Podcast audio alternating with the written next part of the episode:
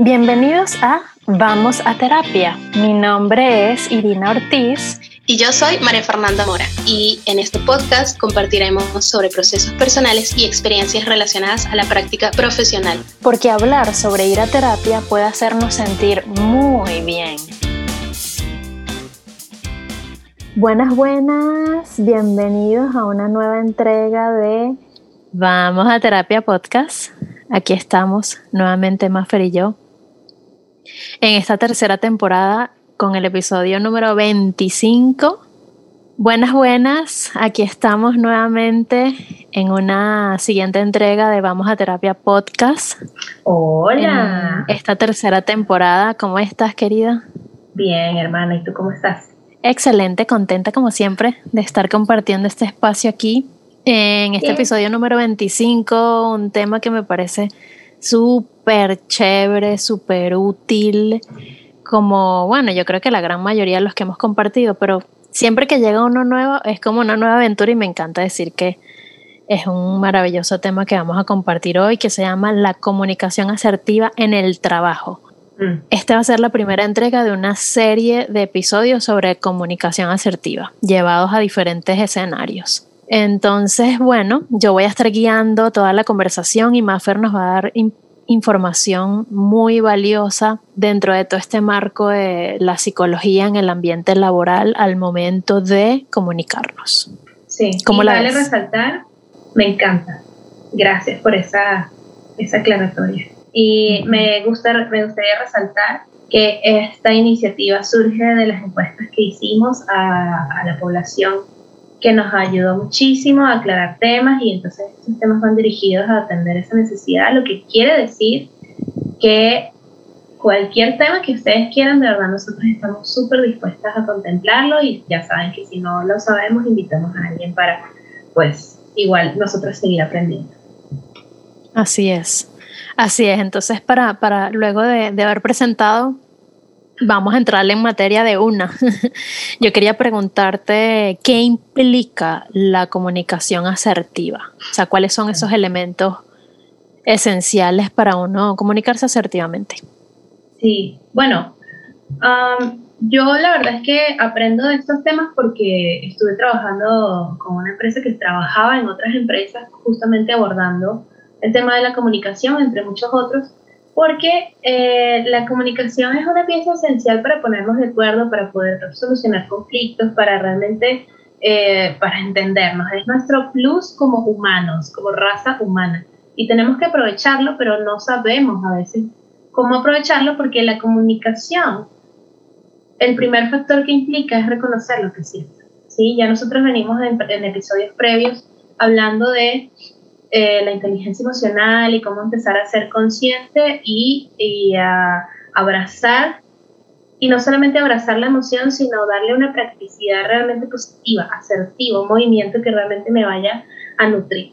Entonces, envolando esa inteligencia emocional, una vez que ya yo puedo empezar a reconocer lo que siento, yo puedo empezar a preguntarme cuál fue el conflicto realmente para mí, y eso a veces se puede atender en el momento cuando yo tengo una práctica y ya tengo una facilidad y una inteligencia emocional bastante desarrollada, pero a veces también implica que yo me vaya a mi casa, me bañe, escriba un poco, de repente lo converse con alguien, en esa conversación me doy cuenta, oye, es que realmente lo que me, lo que me dio en el punto que destapó este malestar fue esto, ¿sí? Y entonces lo puedo atender, nunca es tarde para tener una comunicación asertiva, ¿vale? Pero eso sí, cuando yo me doy el espacio para reconocer lo que siento, lo que realmente fue el conflicto para mí, yo puedo entonces decidir desde dónde me quiero comunicar. Y entonces ya puedo entender que no es lo mismo comunicarme desde el enojo que desde el miedo, que desde la tristeza y cómo quiero entonces yo expresar ese mensaje. Y si mi miedo está demasiado exacerbado o mi tristeza o mi enojo, incluso mi felicidad, puede ser que de repente salga algo que yo no tengo el control absoluto sobre lo que estoy diciendo. ¿vale? Entonces, reconocer la emoción, lo que estoy sintiendo y que me lleva a dar en ese punto clave de cuál fue el conflicto para mí realmente, me lleva a esa honestidad de desde dónde lo quiero expresar, desde dónde lo quiero decir, ¿vale? Entonces, em, aquí viene entonces la segunda, el segundo punto que implica la comunicación asertiva desde mi conocimiento, que es entender qué necesito yo que el otro entienda en esta comunicación, qué es lo que yo necesito que le quede, cuál es el objetivo de yo expresar esto, ¿sí? Entonces, en este sentido, cuando yo tengo claro qué es lo que quiero que la otra persona entienda, hay algo que tenemos que entender, que es que no todos estamos entrenados para tener una comunicación asertiva, ni siquiera para tener una inteligencia emocional. Entonces, generalmente cuando hay este tipo de conflictos que implican eh, distintos valores, distintos puntos de vista, distintos roles que se dan fácilmente en la familia, se dan fácilmente en la pareja, pero se dan de una forma notoria y, y, tienen una tilde diferente en el trabajo. ¿sí? Entonces, a lo que voy con esto es que es muy importante que nosotros entendamos que el otro probablemente no lo entienda, que el otro probablemente se ponga a la defensiva, que el otro probablemente me diga, es que tú lo que estás diciendo, y si yo tengo claro qué es lo que, lo, que necesito que el otro entienda, yo no me voy a salir de mi discurso repetitivo. No, yo lo que te estoy diciendo es que esto me molestó y esto quiero que mejore porque esto tiene una solución desde mi punto de vista así, ¿sabes? Por ejemplo. sí, de hecho, disculpa que te interrumpa, pero quería comentar que ese es uno de los, de los elementos que a mí más me gustan, el poder tener claro desde el principio, ¿no? Y por eso a veces es importante, como tú decías al principio, que es necesario una retirada, una pausa, un irme a mi casa, un tener que meditar qué es lo que realmente eh, quiero cuál es el mensaje que quiero entregar y qué es lo que realmente yo necesito para resolver X conflicto y poder llegar a un acuerdo o una solución, porque normalmente el tema de comunicación es justamente para eso, para resolver problemas, para llegar a acuerdos, para cumplir objetivos, ¿no? Eh, que es lo que básicamente vamos a hacer en, el trabajo, ¿no? Que se haga la chamba, pues. Eh, entonces me encanta eso porque invita a que uno ejercite la neutralidad ¿sabes? El como desapegarme al drama, desapegarme a la reactividad y para eso hay que tener bastante madurez, hay que tener, por supuesto, ciertas habilidades en inteligencia emocional o por lo menos buscar la manera de entrenarme en eso, si yo realmente quiero eh, aprender a comunicarme asertivamente. Entonces, me fascina eso porque no sé qué viene primero. O sea, quizás el poner en práctica la comunicación asertiva me invite a eh, poner en práctica la inteligencia emocional y entrenarme en eso, o viceversa, no sé, como que puede darse de diferentes formas, siento yo, dependiendo de cuál sea mi prioridad. Mira, desde mi punto de vista práctico, yo creo que si yo no logro identificar qué es lo que siento, yo no voy a lograr comunicar de forma asertiva lo que yo siento, ¿sí? Porque es pasar por ese análisis honesto y transparente para poder entonces dar el mensaje que yo realmente, porque no sé si te ha pasado incluso que muchas veces quieres dar un mensaje, pero no, no salió de la forma en que tú realmente querías hacerlo porque te abordó la emoción justamente, porque te pusiste a llorar o porque te, se te cortaba la voz, porque tenías muchísimo miedo de decirlo, etcétera, etcétera. Te congelas y como que se te bloquea la mente. Pero también me ha pasado al revés, que por tener esa claridad de qué es lo que quiero transmitir, me sorprendo en decir cosas que son bien complejas, que en otros escenarios la persona reaccionaría y se defendería y sería una discusión eterna, pero solo por haber elegido una forma neutra y respetuosa de transmitir mi mensaje, ocurren milagros, la magia. Exacto, y a eso me refiero la neutralidad viene cuando yo logro reconocer desde dónde lo quiero decir. Y eso implica decir que me lastimó, que, que me enojó, que total. ¿sí? O sea, al ejemplo que iba antes no es de que, de que tú reconoces la emoción en el momento, no, a veces cuando yo no hago ese análisis previo, la, la emoción me aborda en el momento, entonces no la puedo controlar. Pero cuando yo hago ese, ese análisis, digo, ok, esto es, y lo quiero decir así, entonces de allí, allí me mantengo. A pesar de que se me puede igual cortar la voz y pueda, porque no somos robots, o sea, y menos porque esto es una práctica de nuevo. La, la comunicación asertiva se practica y se uno se coloca de un lado, después se coloca del otro, primero estás como emisor, después estás como receptor y básicamente la, la, la fórmula es la misma siempre. Y el tercer punto que involucra la comunicación asertiva justamente, es la ecuanimidad. Es el tener totalmente neutralidad en este sentido de ya yo entendí lo que sentí y aquí lo que quiero es buscar una solución. La comunicación asertiva busca la solución, busca que se resuelva el conflicto. Si no, entonces es otro tipo de comunicación. Es una comunicación mandatoria, es una comunicación de, de otros estilos. Unidireccional. Exactamente. La comunicación asertiva busca siempre que el conflicto se resuelva. Y obviamente, que es el otro punto, eh, implica también no tener expectativas.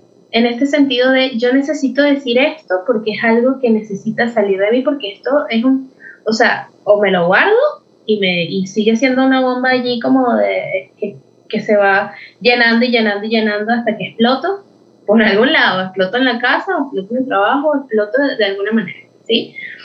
O lo comienzo a decir porque a mí me gusta ser siempre, eh, tener esta actitud de, que yo puedo además resolver mis conflictos. O sea, no es un tema de estar bien con los demás por estar bien, es invitarnos a tener esa capacidad de entender que nosotros, por más complicado que sea la situación, podemos siempre colocarnos de forma proactiva frente al conflicto y decir, ok, esto es lo que estoy sintiendo yo frente a esto.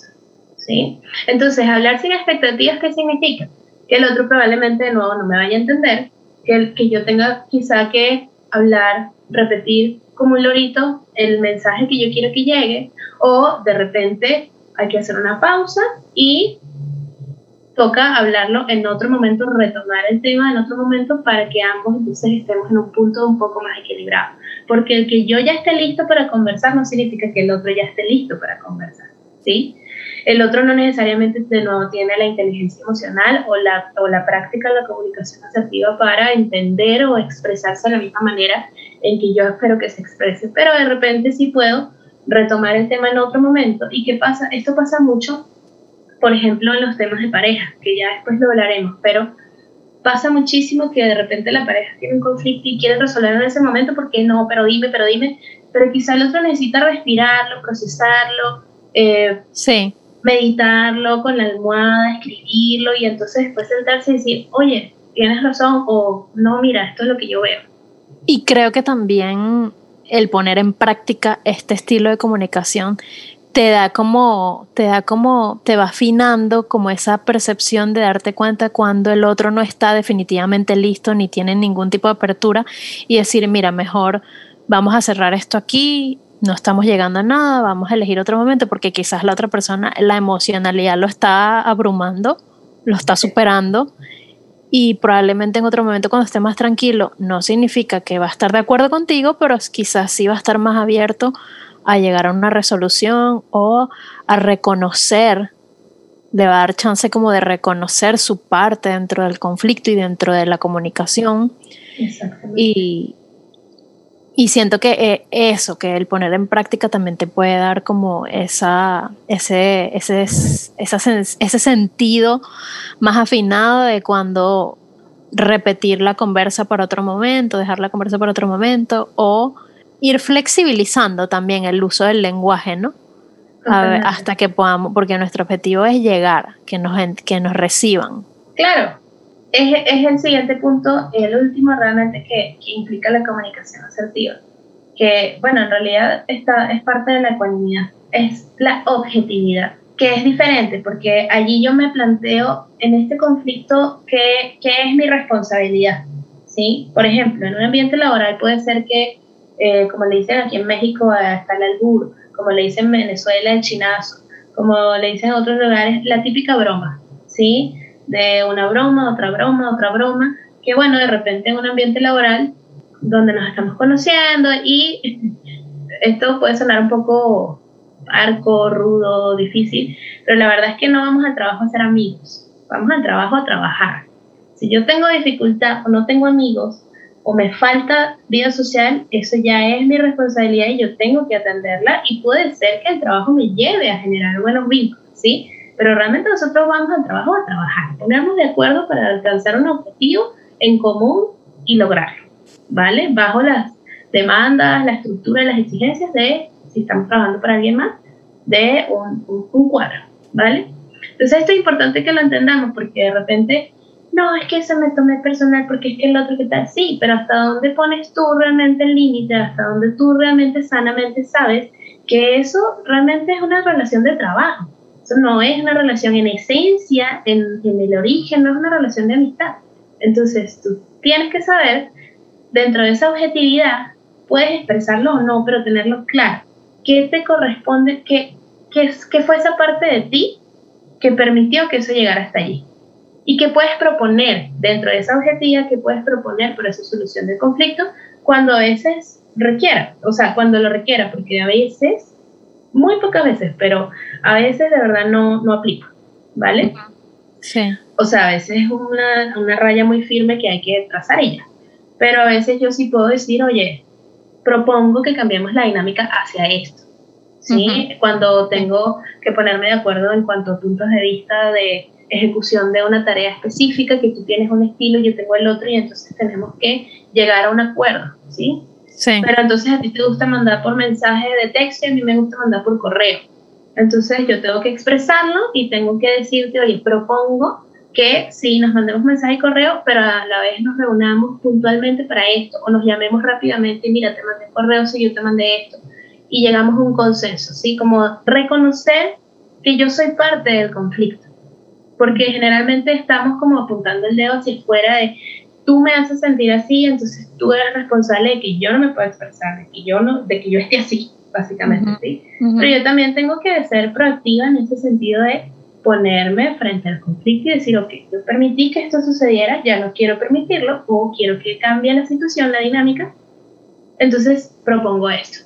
Sí, sí, sí, enfocar en buscar una solución que creo que es como lo más maduro y lo más saludable para el ambiente laboral en general, o sea, incluso para, para la persona que se está sintiendo incómoda, insatisfecha, que no está pudiendo hacer su trabajo bien, porque sabemos que en el ambiente laboral dependes mucho también de tus compañeros de trabajo, de los jefes, de otros, de otros departamentos. Entonces, definitivamente la comunicación es clave. Em, para que camine, para que tu trabajo pueda ser de calidad y pueda funcionar, ¿no? Eh, el, el, proceso de cumplir los, las metas, los objetivos. Y me encanta eso que dijiste también de que en esencia tener presente que estamos teniendo relaciones laborales, porque no son personas que nosotros elegimos que nos cayeran bien y compartir el almuerzo juntos, sino porque nos tocó, porque estamos en el mismo lugar de trabajo, pero realmente no buscamos hacer un vínculo con ellos naturalmente, por elección. Ahora, se da que por afinidad, pues te lleves bien con compañeros de trabajo, prefieras comer más con unos que con otros, incluso, incluso decidan hacer vida fuera del ambiente laboral, pero en esencia me parece súper sabio recordar, es que somos compañeros de trabajo y nuestro objetivo es que podamos colaborar bien, ¿sabes? Que podamos tener la fiesta en paz, porque es que un ambiente laboral tenso, conflictivo, altamente competitivo, wow, es el, impacto que tiene para salud mental y emocional y la calidad de los resultados del trabajo es enorme. y por eso estamos haciendo este programa, pues. Claro. ¿Por qué crees que la, la, mayoría de las empresas tienen esta política de no tener relaciones románticas, amorosas con gente de tu trabajo? Porque la mayoría de las personas. Que por cierto, es casi que yo no conozco empresa que eso no pase. O sea, no sé si existe. Porque siempre necesitamos a alguien que nos ponga el límite. Nosotros no podemos decir, oye, voy a separar esto de esto. Porque normalmente nosotros, si hay afinidad, podríamos hacerlo. ¿Cuál es el problema? Naturalmente podemos hacerlo, pero mira, lo que pasa en el cuarto se queda en el cuarto. Lo que pasó en el café, pasó en el café. El mensajito que no entendí, que no me respondiste, se quedó allí. Si yo tengo que igual resolver el conflicto en el trabajo, neutralidad. Pero como no hay inteligencia emocional en el mundo, entonces tiene que venir el, Big Fish a decirnos, esto no se puede hacer así. Sí, sí, es como lo que yo siempre digo que recientemente hablando con un amigo le volví a reflexionar. Yo siempre digo, es que vivimos en una sociedad de inmaduros emocionales, estamos rodeados de, y yo me, me, incluyo porque yo todavía me estoy entrenando en eso para aprender cómo expresar mis emociones sin entrar en el drama, sin pelear, sin reaccionar, haciéndome cargo de lo que siento desde la adulta. Seguimos rodeados de gente que son adultos, que, tienen, que son abuelos a veces. En el papel. Y, ajá, y, y sigue habiendo una inmadurez increíble al momento de expresar lo que sentimos, al momento de resolver problemas al momento de ser eficientes con nuestras palabras, ¿sabes? Como sabios con nuestro lenguaje, demasiado madurez. De hecho... y bueno, en Latinoamérica yo creo que está como exacerbado por alguna razón que no, que no sé. Yo creo que es a nivel mundial. De verdad, yo no, sí. que es a nivel mundial. No, sí, sí, es cierto, pero hay como una tendencia al uso del lenguaje dramático, novelero. Ah, sí. Em, eso sí. Que, y más burdo también. Sí, que puede ser más ofensivo, más reactivo, más intenso. Claro, yo también creo que por el calorcito las cosas son como más, más pasionales, más sensibles. como que yo que vivo en Estados Unidos veo que la cultura es como un poco más formal, un poco más, ¿sabes? Como que respetar espacios, no sé qué y tal. Y creo que eso como que culturalmente hace un efecto, ¿no? Pero igual, pasa en todos lados, de aquí a la China, lo sé. Pero sí hay como un tema ahí de dramatismo que que a veces puede que la gente se, se defienda más, hace que la gente se defienda más o reaccione más. Mi profesora Ana Silvia Serrano siempre dice que realmente el, el mundo está estancado en el arquetipo del niño. De la niña. Tenemos, del, niño. y de la niña. Por eso es que tenemos presidentes que se enojan y dicen, te voy a lanzar una bomba y pueden empezar una guerra porque me enojé, porque me da la gana. Haciendo pataletas, haciendo, sí, haciendo pataletas, sí, sí, sí, sí. Total, yo por ejemplo, tengo, tengo mi hijo y me doy cuenta, sí, o sea, me doy cuenta de cómo uno de adultos siendo padres, viviendo la parentalidad, uno puede hacer miles de pataletas a los hijos, así como ellos te los hacen a ti porque te detonan cosas y de ahí viene todo el historial de eh, crianzas abusivas y agresivas. Eh, y, entonces miro, miras para atrás y dices, ah, no, pero es que mis padres también, en cantidad de veces que me hicieron pataletas y yo no lo sabía. Eh, y claro, cuando lo experimento yo en mi propia piel digo, ah, esto es, wow, y empiezas a ver todo como otra perspectiva, ¿no? Pero Sí, eh, me encanta este tema. Eh, nosotras vamos a hacer una pausa para poder continuar en una exposición de casos que tú nos vas a contar. ¿Qué pasa cuando, qué, cuáles son los escenarios que se pueden presentar cuando utilizamos la comunicación asertiva o cuando no lo hacemos? Y vamos a compartir un poquito más sobre, sobre este tema, así que ya, ya venimos. Y volvemos a este primer segmento, segundo segmento, perdón, eh, de Vamos a Terapia, pues recordándoles que Irina y yo tenemos espacios de consulta terapéuticos a los que pueden asistir, cada uno con sus herramientas, siempre estamos a la disposición, si hasta el momento en alguno de los episodios tú has sentido que resuena, no dudes en mandarnos un mensaje, y podemos tranquilamente acordar una cita y empezar a conversar, pues en, qué, en cómo podemos ayudar, porque al final la verdad es que nuestro servicio es ese, ¿no? Ser, eh, eh, ser parte del cambio y si el cambio empieza también en, en una consulta más profunda, pues nosotras felices. Así es, así que eh, nos están escuchando a María Fernanda Mora, psicóloga humanista especializada en sanación con geometrías de obsidiana y cristales para trabajar el inconsciente, la sombra. Y a quien escuchan, Irina Ortiz, que soy guía de espacios terapéuticos eh, con diversas herramientas holísticas y de sanación, además de estudiar sobre crianza consciente. Y bueno, eh, saben que pueden también contactar con nosotros en arroba vamos a terapia podcast. A Maffer la pueden conseguir en energía.sanadora, a mí en irina.de la luna. Y que este podcast lo pueden escuchar en Spotify, YouTube y Apple Podcast como vamos a terapia.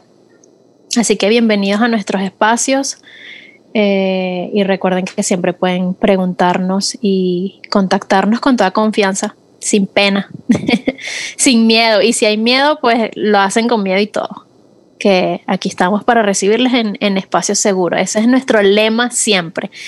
Eh, crear espacios seguros para que tú puedas eh, expresarte y hacer tus preguntas y eh, elegir con quién resuenes, iniciar un proceso de autoexploración y de, y de sanación, si se quiere, y, y de autoconocimiento, de toma de decisiones, de avance. Así que bueno, bienvenidos y gracias. Entonces ahora, como decía antes de la pausa, tú nos ibas a compartir, nos ibas a exponer casos en donde se puede describir cuáles serían esos resultados al ejercer o no la comunicación asertiva. Por ejemplo. Bueno, cuando se es líder de una empresa o se está a cargo de un grupo o se tiene una, una especie de liderazgo, es muy importante entender que si no se tiene bien trabajado el ego, la comunicación va a ser sumamente difícil de un lado y del otro, ¿sí? Tenemos que trabajar muchísimo en entender que el tener un estatus diferente, jerárquico en una empresa, no significa que yo sea mejor persona, que sea, ni, a veces ni siquiera significa que yo sea, a veces ni siquiera significa que yo sea, que yo tenga mucho más conocimiento, simplemente la experiencia y la práctica me han llevado a veces a ese punto, ¿sí? bueno, hay casos donde ni siquiera eso, sí, pero esos son casos donde ya de verdad hay empresas que son muy tóxicas y yo sí quiero empezar porque a mí siempre me gusta poner las cosas sobre la mesa.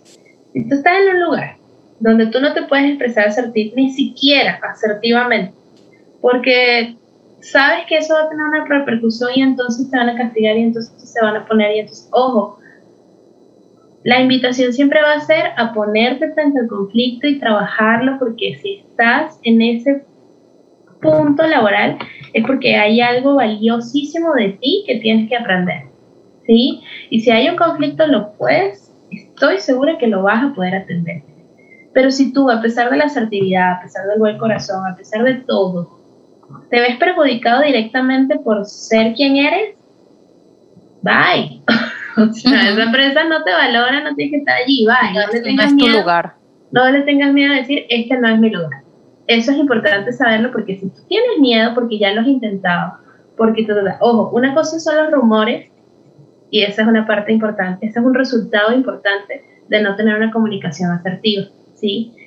Tanto en posiciones de liderazgo como en posiciones de equipo de, de equitativos, ¿sí? cuando no hay una comunicación asertiva y entonces sal, surgen, siempre surgen estas personalidades conflictivas que quieren generar un control de la psique de del entorno y entonces empiezan a decir y empiezan a quejarse y empiezan a hacer equipos y tratan de dividir. Si yo me uno, o sea, si yo soy esa persona, obviamente yo no voy a tener, no voy a generar una comunicación asertiva, ¿sí? O sea, ese tipo de personas no, no están en un punto donde, ah, deja algo consciente que siente. No, ese tipo de personas... Son la causa del conflicto. Se vincula del conflicto y no va a buscar otra forma de, de solución. Ojo, que cuando sienten una asertividad del frente no les queda de otra.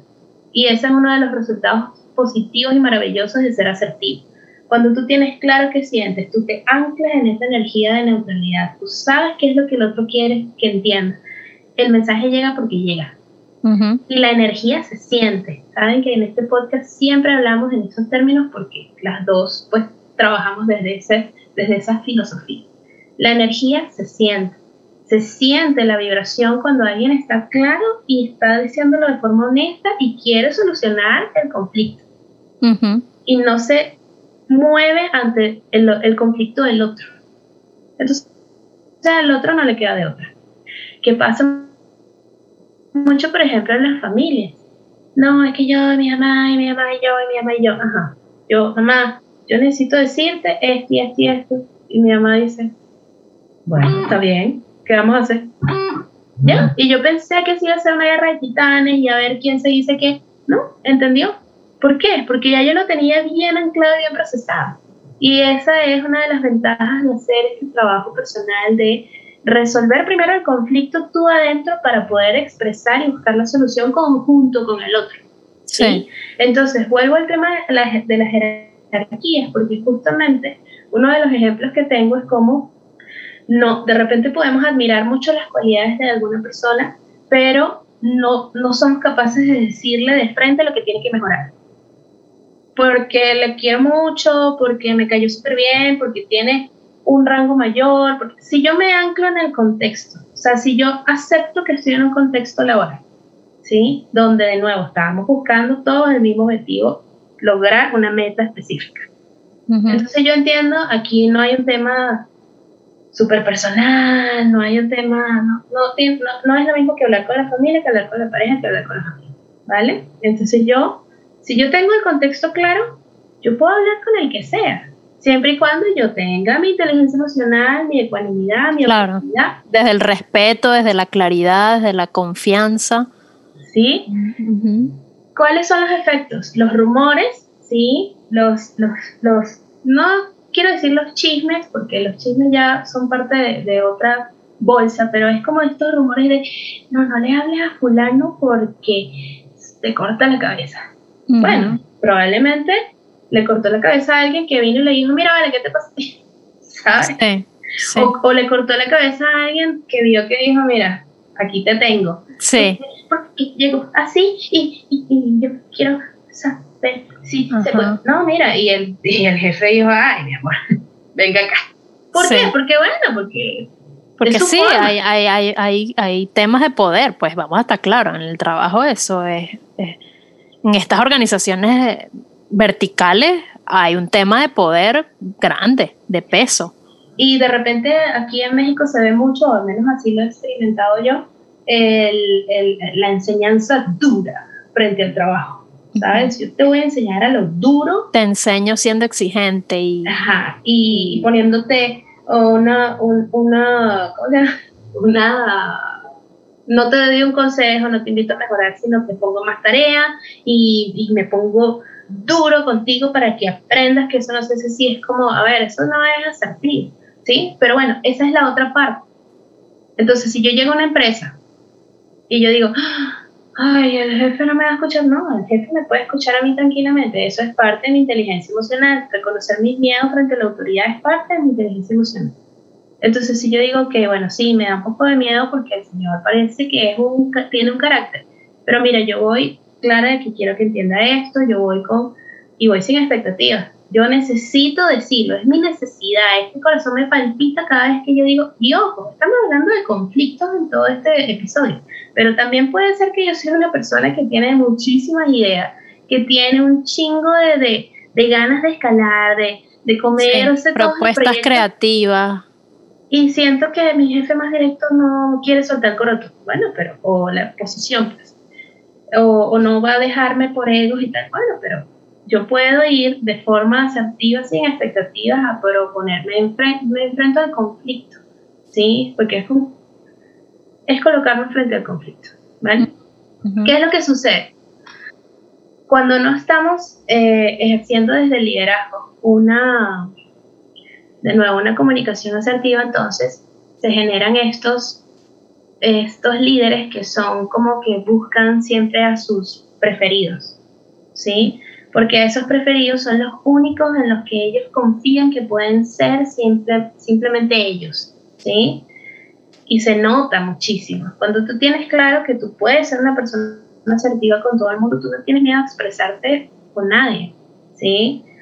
Y no tienes miedo a expresar lo que eres y cómo eres y cómo a ti te fluye la emocionalidad y los pensamientos y tal, porque tú sabes quién eres y eso es inteligencia emocional.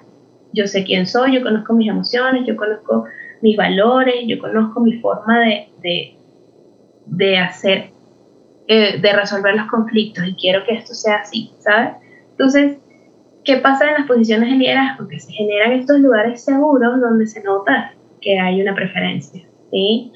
Entonces, constantemente acuden a estos lugares seguros y dejan por, de, por lado la comunicación con el resto del equipo, por, ya sea por egos o porque no, no consideran que está en su mismo punto de entendimiento y entonces no puedo discutir estos temas con esta gente, lo que sea. ¿sí? Pero esto es un llamado de atención a esas posiciones de liderazgo o que, o que tienen a cargo un equipo, donde empiezan a entenderse a sí mismos para poder saber cómo quieren empezar a resolver los conflictos, porque muchas veces los conflictos dentro del equipo los puede empezar a proponer a solucionar el líder.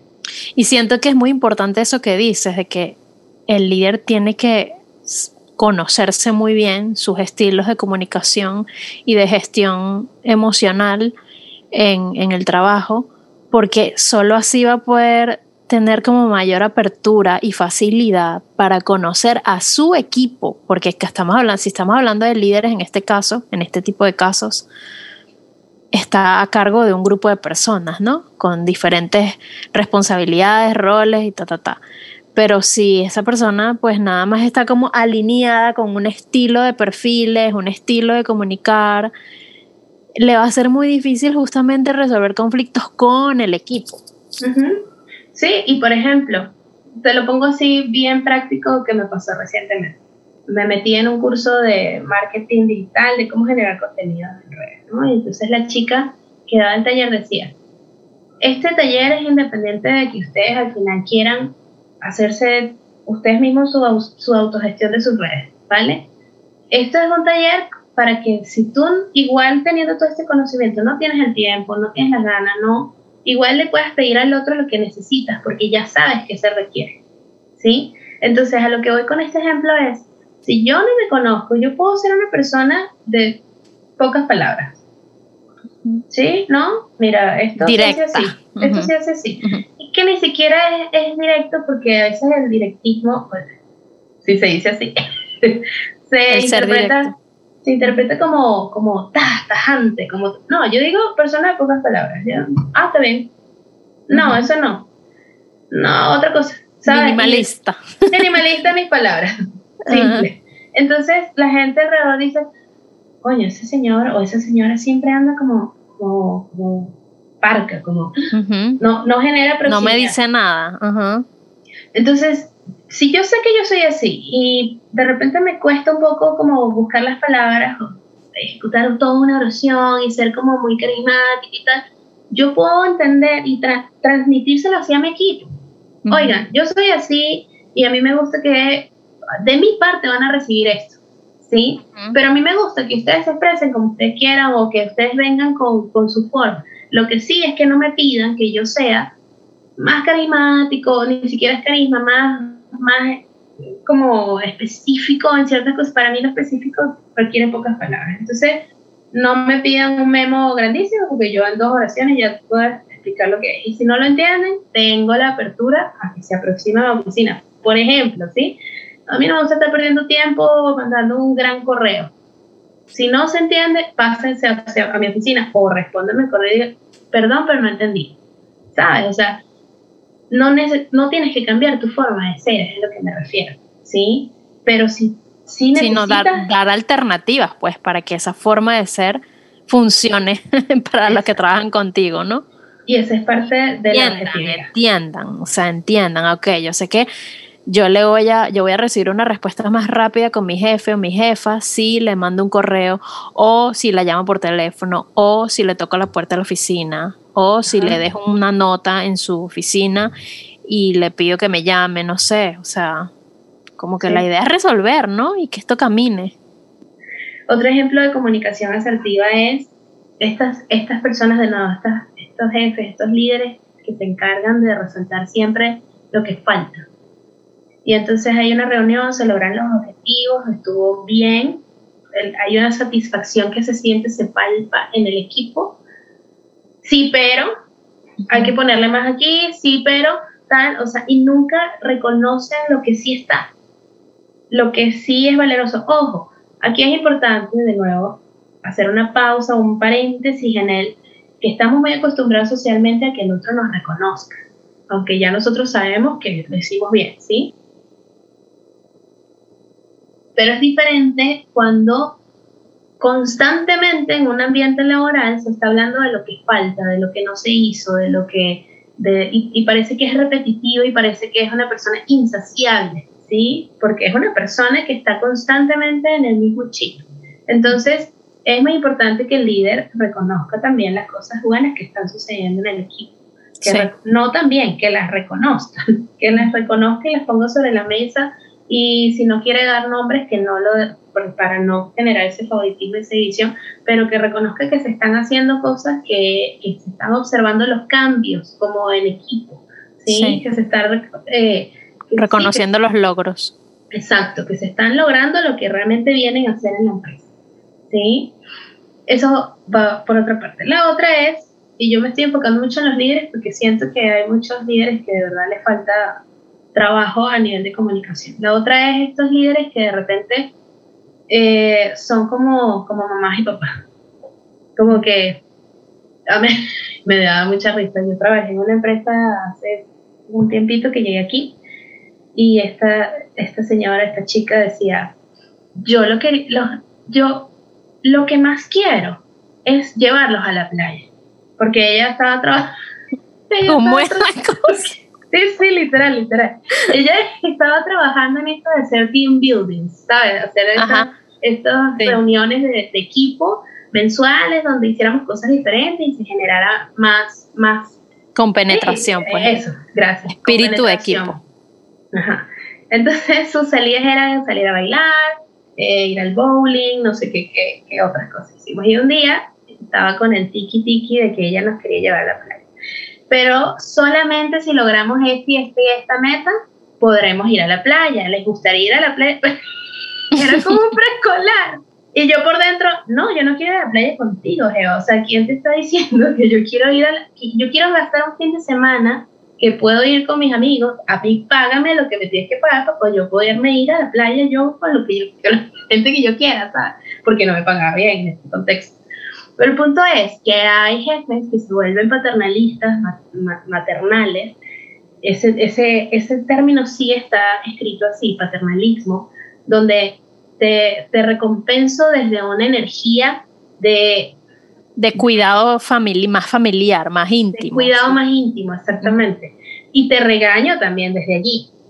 Entonces, es que me, me lastimaste porque no me enviaste el correo. Como, yo no sé a qué te refieres con lastimarte, o sea, no era personal, ¿sabes?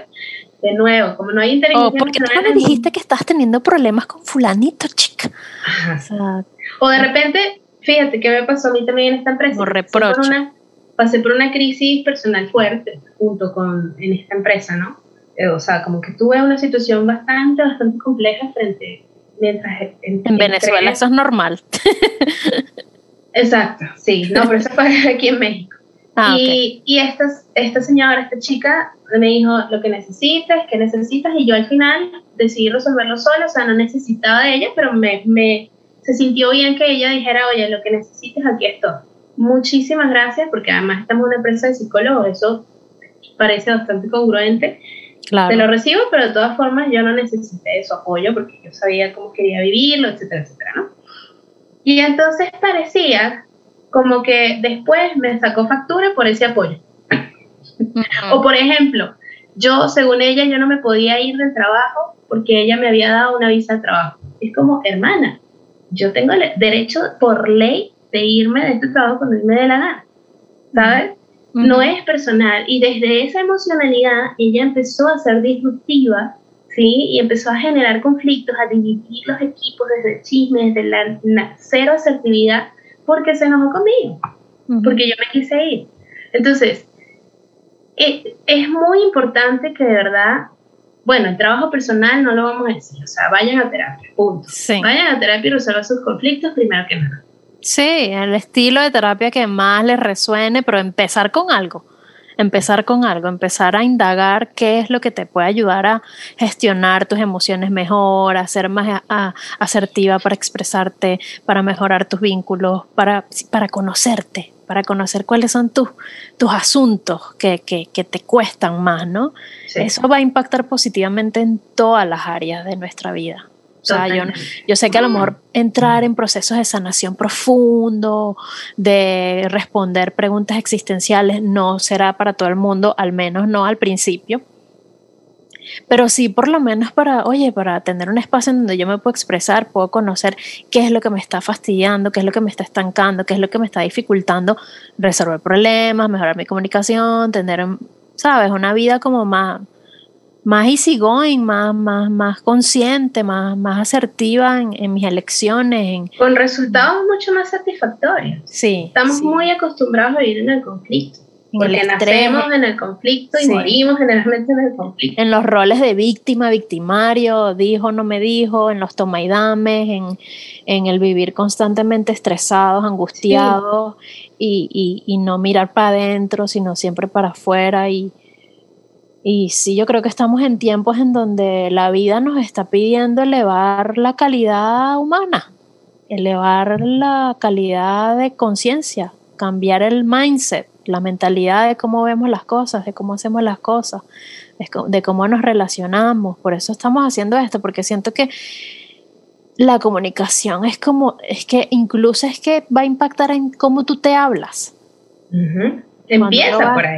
exacto. Eh, pero lo digo cuando vas a terapia, o sea, cuando, cuando vas a espacios terapéuticos. O sea, el, el hacer eso va a impactar tus diálogos internos porque vas a empezar a ah, entender mejor de dónde, de dónde dices lo que dices y vas a entender por qué entonces hablas, te comunicas como te comunicas con, en tus vínculos, en tus relaciones, en tus espacios de vida familiar, laboral, social. Entonces, bueno, no sé si tú querías agregar algo más porque teníamos, porque yo creo que también lo has estado explicando durante la exposición de casos, pero no sé si querías agregar algo más en relación a la gestión de emociones en el ambiente laboral o si sientes que eso ya está como abordado antes de ir a una a la segunda y última pausa para poder cerrar el, el episodio de hoy. Bueno, yo espero que sí esté bastante claro. Hasta el momento siento que hemos dado la información que suficiente para que se vaya identificando que, cómo puedo empezar y si mi trabajo no es un ambiente seguro para mí para empezar a practicarlo, no pasa nada, pero empecemos practicándolo con los amigos, empecemos practicándolo con el vecino, o sea, al final, porque puede enojarme que de repente a mí me, me enojó una vez que mi vecina me cortó unas plantas sin preguntar. ¿Sí? Entonces yo tuve que, hola vecina, ¿cómo está hoy? O sea, que a mí me dio mucha lástima que me cortó mi matita, le pido por favor que si, si usted opina, pues que eso es mejor, pues pregúntemelo primero a mí, entonces yo puedo tomar una decisión sobre mi planta y yo cortarla si le molesta, ¿sí? Entonces, es desde allí. Si, si queremos ir tomando, como adueñándonos en nuestros espacios, podemos ir tranquilamente como practicándolo en nuestro día a día el señor panadero que quiero muchísimo, que toda la vida, toda la mañana voy y compro huevitos, de repente un día me dijo, no, pasa sin tapabocas. Entonces yo, ay señor, pero no me hable así, disculpe, yo no, se me olvidó, perdón, pero pues, me hace sentir mal que me, que me hable así.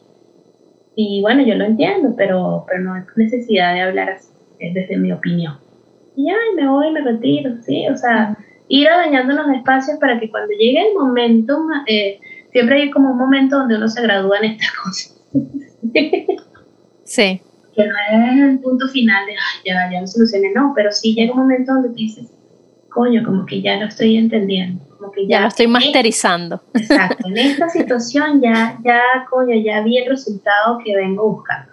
¿Sí? Sí, sí, sí. claro, porque además siempre se puede seguir. ¿Perdón? Perdón, que son las situaciones más delicadas generalmente las que más me cuestan pero va a llegar el momento en que practicando y practicando yo lo voy a poder hacer de forma normal. Y el resultado va a ser satisfactorio. Totalmente. Y claro, siempre se puede ir mejorando más e incorporando nuevas cosas o vendrán nuevos desafíos también, en donde tienes que afinar aún más la práctica, pero, pero sí hay un momento, hay un punto en donde dices, wow, qué sabroso. Porque, eh, porque a eso vamos, además. Se siente muy bien aprender a comunicarse asertivamente. Em, y entrenarnos en eso y el sentir que es nuestro yo adulto el que está a cargo de resolver, ¿no? Porque desde, desde la inmadurez emocional o, o, comunicacional también em, es, prácticamente imposible resolver conflictos. O sea, como los niños, pues los niños no saben de resolución de conflictos ni, ni de satisfacción consciente a lo que necesitamos, ¿no? Ellos simplemente... El solamente va a descargar la emoción. Sí. No le va a encontrar el sentido. va a exigir que se cubran su necesidad, o sea, de alguna manera a través de esa emocionalidad. Este, y generalmente a través de la contención de otro. ¿Sí? ¿A través de la Generalmente a través de la contención que el otro le genera. Claro. ¿Sí? Claro. Entonces, un adulto no solamente descarga la emoción, porque hay que descargarla, atiende el sentir, le da un sentido, busca una solución para sí mismo y para el entorno asertiva, proactiva, y además así se está conteniendo a sí mismo. Así se está dando una respuesta amorosa porque se está atendiendo al sentir. Está cuidando lo que siente, está, cuidando, está cuidándose. Y no necesita que nadie venga y le abrace o lo, o lo pruebe o le diga tienes razón, ¿verdad? Está bueno y qué bueno que suceda eso en mi entorno porque habla de buenos vínculos, de sanos, empáticos, ¿verdad? Pero yo no le dejo al otro lado el que me impulse, que me vea, que me preste atención cuando le hablo. No, ya yo sé lo que tengo que hacer cuando lo tengo que hacer, ya eso está claro. Totalmente, sí. Qué bueno que tocaste ese tema. Sí. Eh, ok, entonces bueno, vamos a ir a una pausa y ya regresamos con unos, unos facts que queremos compartir sobre eh, este mismo tema de resolución de conflictos, causas de conflictos, porque justamente la comunicación asertiva es para gestionar eso. Ya venimos. Y bueno, en este último segmento, bienvenidos de nuevo, gracias por estar aquí, gracias por seguir escuchándonos. Mi nombre es María Fernanda Mora, me puedes encontrar como arroba energía.sanadora en Instagram. Mi compañera Irina Ortiz la puedes encontrar como arroba iri.de la luna. Y pues bienvenidos todos los comentarios, las solicitudes y sugerencias que puedan haber con respecto a estos temas. Y sobre todo, muchos comentarios. Nos encantaría de verdad saber si por allí ponen en práctica su comunicación asertiva, qué resultados obtienen aplicando esta formulita que por allí pues al principio les comentaba. Iri, tú nos tienes allí unos facts de, sobre las principales causas de conflicto en las empresas, es lo que entiendo, ¿no? Sí, eh, nueve causas de conflictos en las empresas que nos interesan conocer para, para evitarlos. Y bueno, justamente el primero de ellos en esta lista es problemas de comunicación. Mm. Eh, bueno, porque justamente no estamos muy entrenados para ser asertivos con el uso de nuestras palabras, de transmisión de mensajes y todo lo que venimos hablando eh, en este episodio.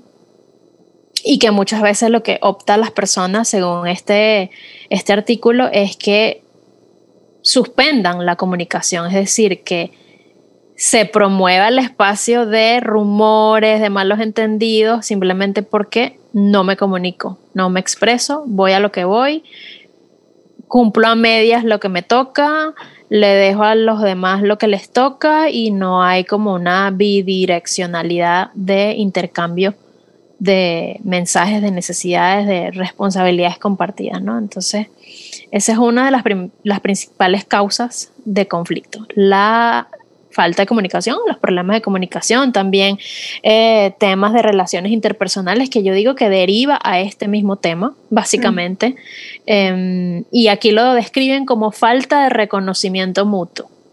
Eh, de entender que el otro también, bueno, es una persona, el otro también puede tener... que siente, que, siente, que, Exacto, que tiene dificultades para expresar lo que, lo que necesita, sí, que a lo mejor tampoco se conoce tan bien y tiene sus inseguridades, o sea, así como tú puedes estar sintiendo una insatisfacción eh, con respecto al entorno que se está eh, como evidenciando porque hay fallas de comunicación, hay conflictos laborales, pues el otro también lo está percibiendo y lo está viviendo en su propia piel igual que tú, con sus diferentes estilos, ¿no? Entonces al entender eso como que uno empieza, no sé, como a estar más consciente, ¿no? De, no separarnos demasiado del otro. Entonces, bueno, sí, relaciones interpersonales, diferencias de valores que realmente esto no debería ser un problema. O sea, yo siento que no debería ser un problema porque si, si diversidad va a haber, especialmente en el ambiente laboral, siempre va a existir, porque no son, como decíamos al principio, eh, no son comunidades y espacios que nosotros elegimos por afinidad necesariamente. Puede ser hermana, pero estamos en, la, estamos en la era de la cultura de la cancelación.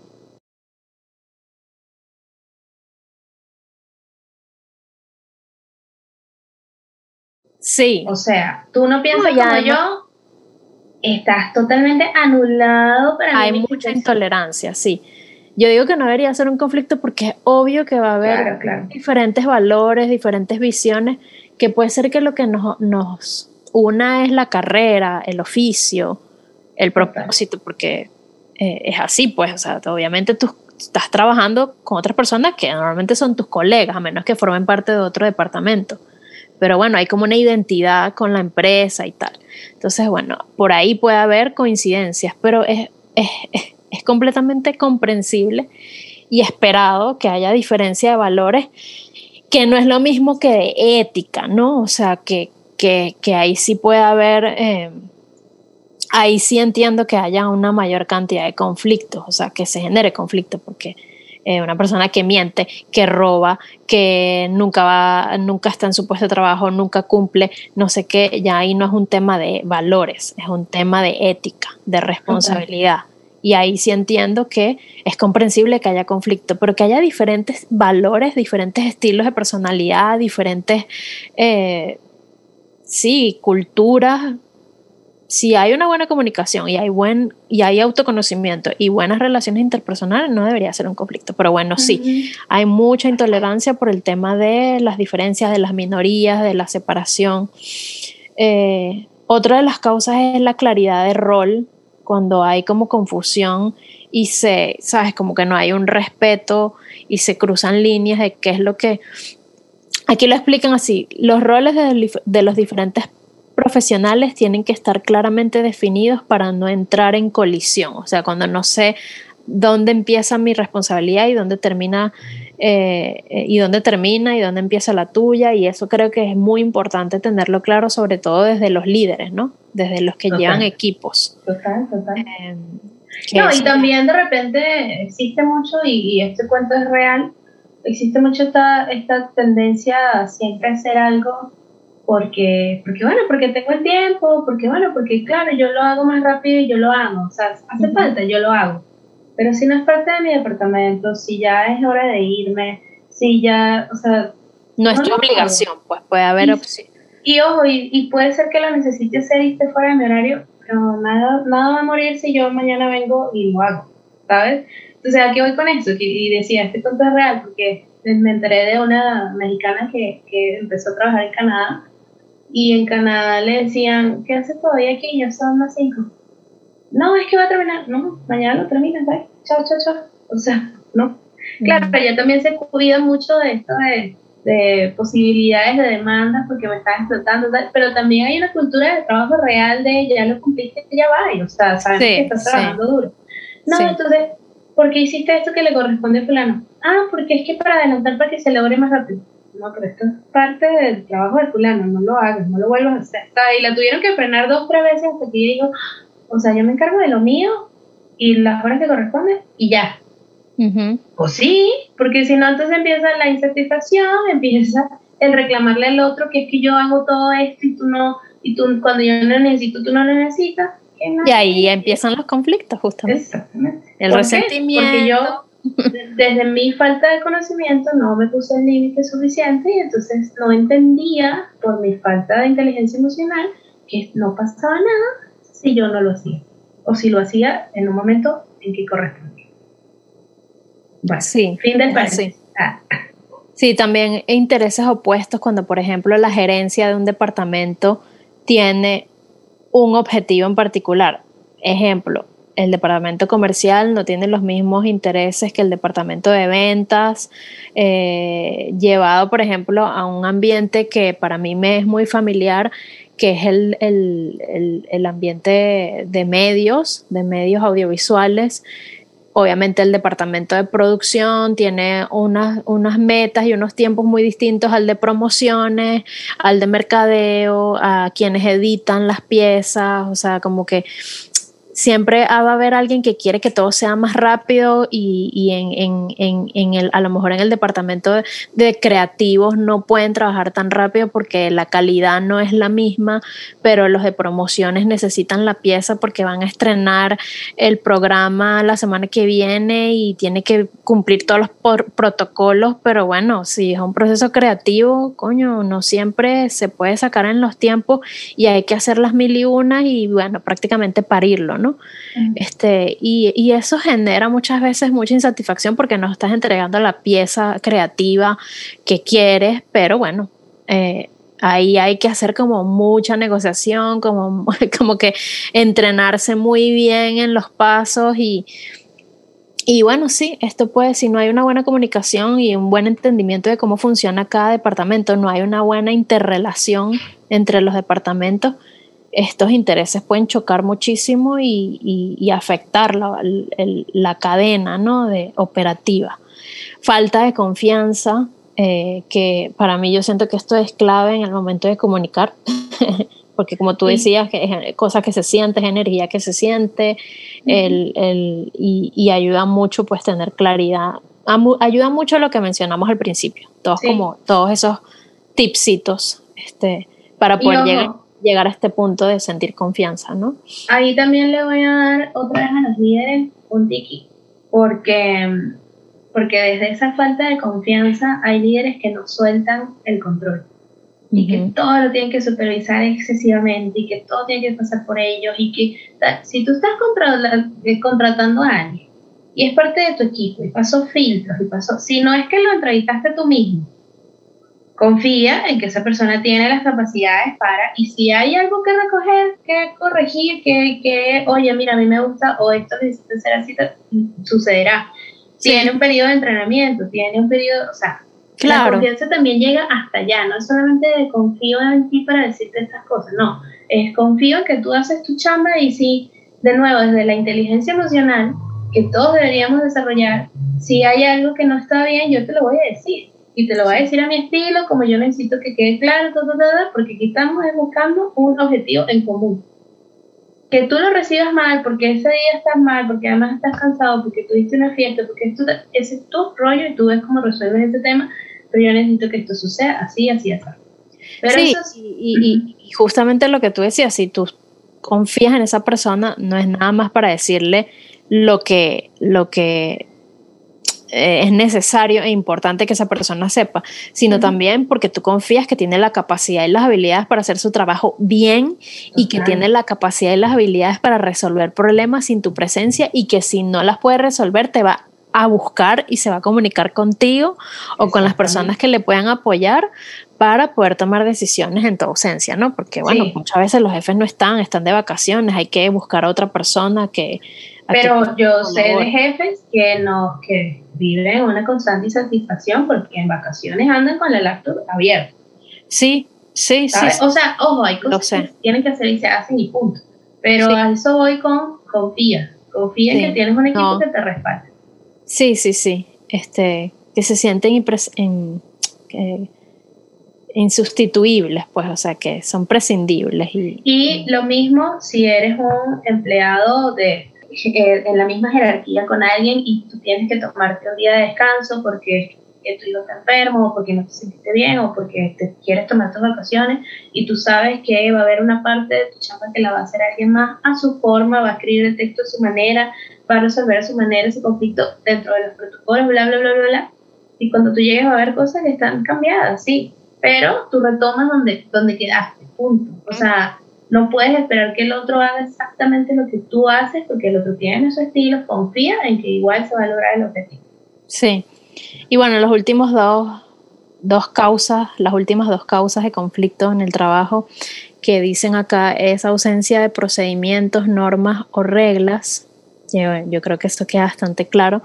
Y expectativas frustradas. Si, por ejemplo, se engaña a un trabajador para que se incorpore a una empresa y se le generan falsas expectativas en cuanto a sueldo, en cuanto a carga laboral, en cuanto a flexibilidad horaria. Que no es comunicación asertiva. Exactamente, se está incorporando el germen de un conflicto La, eficiente gestión de los recursos humanos se considera fundamental para evitar conflictos y situaciones incómodas dentro de la organización y poder conseguir los mejores resultados para la compañía, que es, en resumen, por la que todos estamos eh, en un mismo ambiente laboral, ¿no? Los mejores resultados, trabajo de calidad, buena remuneración, que, se reconozca mi, mis esfuerzos y, y, que podamos trabajar en equipo, ¿no? Eh, entonces, bueno, creo que está bastante redondo, que hemos compartido muchísima información de utilidad. Eh, agradecerte, Maffer, por todo lo que compartiste, por eh, sí, aportar bastante líneas y luces muy, muy interesantes, muy importantes. Gracias, gracias, gracias. También pues nada, agradecerte por seguir en este viaje conmigo. No, a ti, hermana, yo feliz y, y, bastante mm, agradecida también de todas las experiencias que he tenido, ¿no? Porque ya ahora que trabajo por mi cuenta, que ya todo, mi vida es un, es un, es un tema de comunicación asertiva en otro estilo totalmente diferente al que tiene que ser una empresa eh, agradezco muchísimo tener la claridad de porque eso me ha hecho a mí también cuestionarme como líder en mis proyectos. Obviamente en algún momento va a haber no solamente esta persona, va a haber otras personas que sean parte de este proyecto. Entonces esos, esas experiencias me han ayudado a, poder sentarme aquí con, con, creo yo que con esta claridad que sentí hoy de expresar estas ideas así, así, así, esa, sí. porque creo que es el camino más saludable y bueno, eh, estoy totalmente dispuesta también a, seguirlo practicando. Sí, yo también soy una apasionada de la comunicación de, dentro de los diferentes contextos en lo que para mí significa ser una comunicadora social, en este caso hablando de mi profesión, pero llevado al plano psicológico, al plano de gestión emocional, es un tema que de verdad me fascina, me encanta, me encanta haberte escuchado. Soy, sí, apasionada, aficionada en practicar, en mejorar cada vez mi comunicación, en mis vínculos con mi hijo, conmigo, en los espacios terapéuticos, además, que, que para mí siento que es clave para que la persona pueda sentirse segura y bien acompañada, ¿no? Bien guiada. Em, así que bueno, nada, seguimos, hermana, seguimos, seguimos indagando en estos temas en respuesta también a esto que tú decías al principio de la, de la encuesta y que sabemos que es una inquietud para muchos jóvenes, para muchas personas que, bueno, luego también de esta pandemia post-COVID, el mundo laboral ha cambiado muchísimo. Ahora no necesariamente estamos todos en un mismo lugar trabajando juntos o de codo a codo. Mm. Eh, también hay un montón de gente trabajando a distancia, entonces creo que se ha sumado un desafío más al tema de la comunicación en el trabajo. Qué importante que lo mencionas, y no nos podemos ir, no podemos despedir este espacio sin recordar que todo esto tiene que ser face to face, tiene que ser cara a cara, no mensajitos, no nota de voz, no llamada, no correo esto es un trabajo de, de nuevo, enfrentar el conflicto. Enfrentarlo es ver a la cara. A Así sean una videollamada, si estamos en ciudades diferentes. Por supuesto, pero tiene que ser en vivo y directo con el conflicto con la persona al frente, porque ya eso y la pandemia creo que es uno de los costos más grandes a nivel de comunicación, lo que hemos estado teniendo. Tenemos que sentarnos al frente y decir, necesito hablar contigo. Ajá, dime, no, ¿cuándo podemos hablar? pero ¿qué pasó? ¿Cuál es el misterio? No, no hay ningún misterio, es que creo que nos podemos entender mejor cuando estemos sentados. Definitivamente, sí, definitivamente yo me he dado cuenta porque yo puedo decir ahorita que el 90, 80% de mis vínculos son virtuales en este momento eh, y, y wow, me doy cuenta de la gran diferencia cuando yo decido, no, vamos así sea una videollamada, así sea, vamos a vernos en un parque, vamos a hablar de esto y claro, yo veo que la disposición es distinta, que la presencia, que el reduce la posibilidad de malos entendidos. Claro. Eh, sí, es esencial, es esencial. Y repito, puede ser por videollamada, pero es que el ver a la persona a los ojos invita a una presencia mayor, a una disposición mayor, ¿no? es como tiene que ser porque nosotros tenemos el, la ventaja de tener la tecnología, pero nosotros no nacimos con tecnología y la capacidad de comunicarnos es innata. La hemos perdido por todo el desajuste energético emocional en el que vivimos en, los mundos de hoy. sí, el aislamiento, es totalmente la separación. porque cuando yo conecto con el corazón, el corazón hay respuestas y ya me puse más romántica de lo que es, pero es así. Yo contacto con el corazón, reconozco lo que siento y desde ahí converso. Y eso lo hacen desde que existimos como humanidad, todo el mundo. Entonces, hay que retomar la comunicación cara a cara, ya sea por videollamada, ver las expresiones, ver cómo la persona eh, está respondiendo, verle, a, o sea, permitirme enfrentar a la persona, verla a los ojos y decirle, esto está sucediendo en mí y yo propongo esto. Gracias por recordarnos eso, Piri.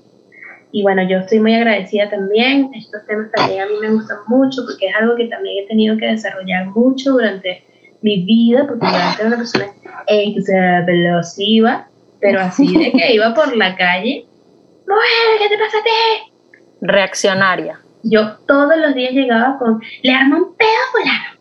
O sea, y le dije su verdad en su cara. Yo juraba que yo era súper asertiva porque yo le decía las cosas y porque no directa. ni siquiera, o sea, era una cosa rara. Era algo raro. Pero la verdad es que disfruto mucho la capacidad de poder comunicarme hoy desde mi centro y decir, hay cosas que reconozco, hay cosas que no reconozco, eh, digamos, cuando, cuando recibo un feedback, hay cosas que reconozco, que, que puedo estar de acuerdo, hay cosas con las que no estoy de acuerdo porque ya me conozco lo suficiente y puedo decir, esto es así, me hace sentido o no, no me hace sentido, no me hace match, pero igual podamos seguir conviviendo, ¿sabes? Y esto lo aplico en muchísimas relaciones y la verdad es que mi tranquilidad interna ha cambiado tanto que por eso yo les digo, cuéntenos cuando empiecen a practicar esta formulita ¿cómo les va? ¿Cuáles son los resultados que van obteniendo? Porque sé que sus mundos internos y externos van a empezar a cambiar. Sí. Muchísimas gracias. Baby steps siempre son, son buenos para comenzar. Sí, muchísimas gracias. Esperamos sus comentarios en Instagram, en YouTube, en Spotify. Creo que no puede haber, pero vayan por favor y nos dejen un comentario en, el Instagram. Sí, y también a arroba vamos a terapia podcast en Instagram, agréguenos en nuestras redes, irina.deluna, arroba energía.senadora. ¿Y qué más? ¿Qué me falta? No, y también compartan el episodio a una amiga, a un amigo que sientan que les pueda servir, que sepan que están teniendo conflictos en su trabajo. Eh, el compartir por WhatsApp siempre está bueno. ¿Cómo es que decía la canción? El compartir nos ayuda a vivir. Ay, yo no, no sé, nunca la había escuchado, o por lo menos, al menos no la no recuerdo, no recuerdo. La voy a buscar y le voy a pedir a Jesus que la ponga aquí al final. Mm, yo lo que sí he escuchado de esta frase de compartir es crecer, y bueno, nosotros queremos seguir creciendo en este proyecto en el sentido de que queremos que le llegue a más personas este mensaje, que cada vez, cada vez más sean las personas que puedan entrenarse en habilidades. Eh, efectivas y útiles para la vida y que cada vez las personas se sientan mejor. Porque, como dice el eslogan de Vamos a terapia, hablar sobre ir a terapia puede, hacerse, puede hacernos sentir muy bien y eso es lo que queremos, que la gente se sienta muy bien cada vez más. Porque se ha vuelto un desafío muy grande eh, el poder vivir así. Muy grande. Sí, muy grande el poder vivir así desde la plenitud, desde el bienestar, desde la salud emocional y mental y no solamente física, ¿no? Bueno, les abrazo. Gracias a quienes nos escucharon hasta acá. Gracias a Jesus, nuestro querido Jesus, el postproductor de audio de este programa. Y bueno, gracias. gracias. Nos vemos en el episodio número 20. Adiós. Bye bye.